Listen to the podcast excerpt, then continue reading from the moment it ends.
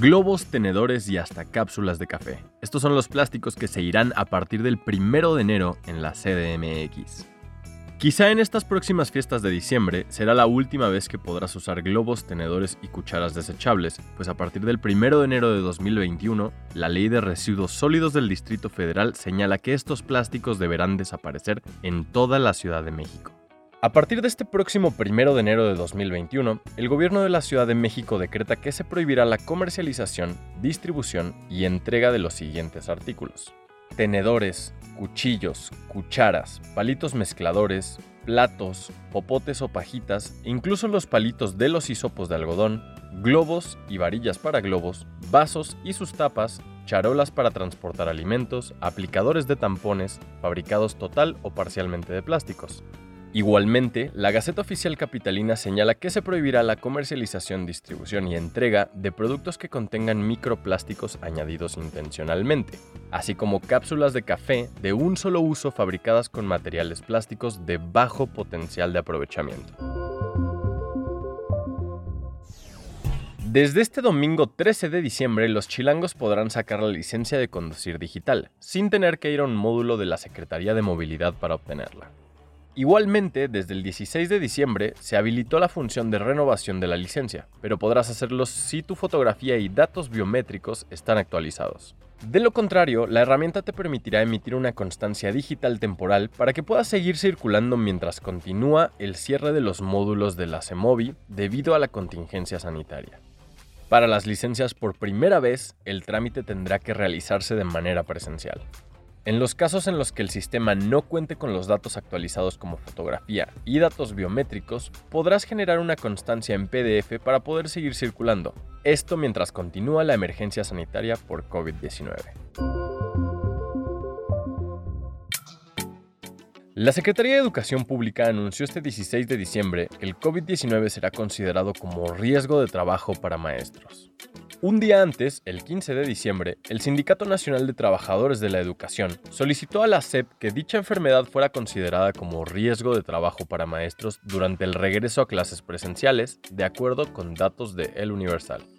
En reunión con Esteban Moctezuma, Alfonso Cepeda Salas, secretario general del sindicato, también solicitó que se tomara en cuenta otros aspectos ante la pandemia por COVID-19. Solicito que los profesores que se encuentren en el grupo de riesgo ante COVID-19, con enfermedades preexistentes mayores de 60 años y embarazadas, no tengan que asistir a clases presenciales. De igual manera, se solicitó que se garantice un regreso seguro a los salones, es decir, que se desinfecten las escuelas y que exista suficiente agua y jabón. Finalmente, propuso que se reduzca el número de alumnos en los salones y alternar a los estudiantes en clases presenciales. Las clases se reanudarán una vez que el semáforo epidemiológico se encuentre en verde. En lo que respecta a los centros de aprendizaje comunitario, podrán reanudar actividades una vez que el semáforo esté en amarillo y esto será de manera voluntaria. La Organización Mundial de la Salud pidió este miércoles pasado el uso de cubrebocas durante las reuniones familiares de Navidad y de fin de año, advirtiendo el riesgo elevado de que se agrave la pandemia a inicio de 2021. Puede resultar incómodo llevar mascarilla y respetar las distancias cuando se está con amigos o familiares, pero esto ayudará en gran medida a que todos estemos seguros y sanos, mencionó la organización. La OMS recuerda que si las reuniones familiares se celebran en un lugar cerrado, es importante limitar el número de personas presentes y ventilar bien para reducir los riesgos. Harrison Ford volverá a ser Indiana Jones por última vez. Harrison Ford se quita el sombrero para despedirse del icónico personaje que lo lanzó a la fama, no sin antes participar en la última entrega de la saga, Indiana Jones 5, poniendo fin a toda una era. A 39 años de Los Cazadores del Arca Perdida, el actor vuelve a la aventura en otro siglo, otro milenio y también bajo otra casa productora, siendo una exclusiva de Disney. La noticia fue confirmada por la presidenta de Lucasfilm, Kathleen Kennedy, durante una conferencia el pasado 10 de diciembre de 2020, quien se mostró sumamente entusiasmada tras asegurar que Harrison Ford estará de vuelta para terminar el viaje de este personaje icónico a sus 78 años de edad.